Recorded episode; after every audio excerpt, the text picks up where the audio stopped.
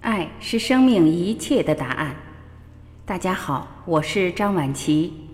今天让我们继续一起聆听刘峰老师告诉我们，高维功能该如何使用。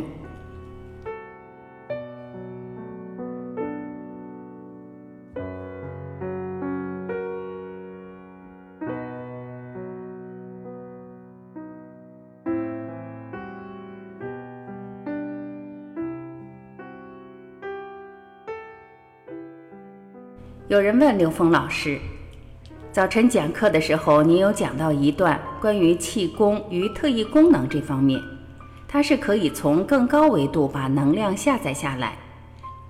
那么，对于我们自己的修行来说，能否从开发人体潜能这个角度上面去说，这是否有助于我们从更高的维度上修炼自己呢？刘峰老师回答，这个问题是这样。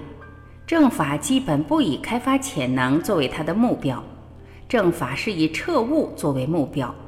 这在中间附带出现的一些五眼六通，它也不是用来呈现在现实中的一种表演和在现实中去呈现它的功能。所以，很多正法的师傅，他不是没有能耐，他真有，但是他只要用的时候，他只做一件事，就是开启智慧，只是一种方便借用一下。他不会持续的用这个东西去吸引别人，因为当你有了功能以后，你超越这个功能，放下这个功能有难度。我认识很多曾经有很强悍功能的人，在北京曾经有很强悍的影响力，有很多人甚至很多领导排着队找他看病，可是有一天他突然把这所有东西全部放下了，为什么？这些东西变成挂碍了。因为一旦有了功能，很多人会来找你发挥功能，你就会在发挥功能的层面不断的去做这件事情了。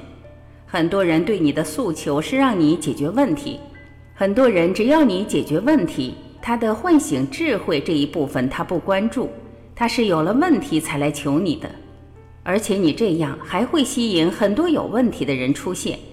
但是如果这个东西是以唤醒智慧为目标，这个没问题。你有这个功能很好，这个人卡在这儿了，你的出现让他把这个问题解决。但你可以告诉他一句话：这个能力你自己也会有，你可以修炼到这个境界，乃至超越这个境界。而且你告诉他，你本自具足。这个时候，你根本不指望他再找你一次，因为我讲课，我并不指望一个人第二次再来，第三次再来。你听完这一课，你的种子有了，你自己就走你的路了。你反复的来听，意义并不大，因为我不是一个商业活动。功能也是这样，你有功能，你一次性使用把这个人打开，他是卡在这儿钻牛角尖的时候，需要你用功能帮他开启一下。但是在商业活动里，有人会对他产生依赖，有些老师是别人对他产生依赖，他觉得这是一件好事情。其实别人对他产生依赖不是什么好事情，他成了他的挂碍。所以在借用功能这块儿，其实主要是看用功能来做什么。如果是开启智慧，没问题；如果只是解决问题，问题是永远解决不完的。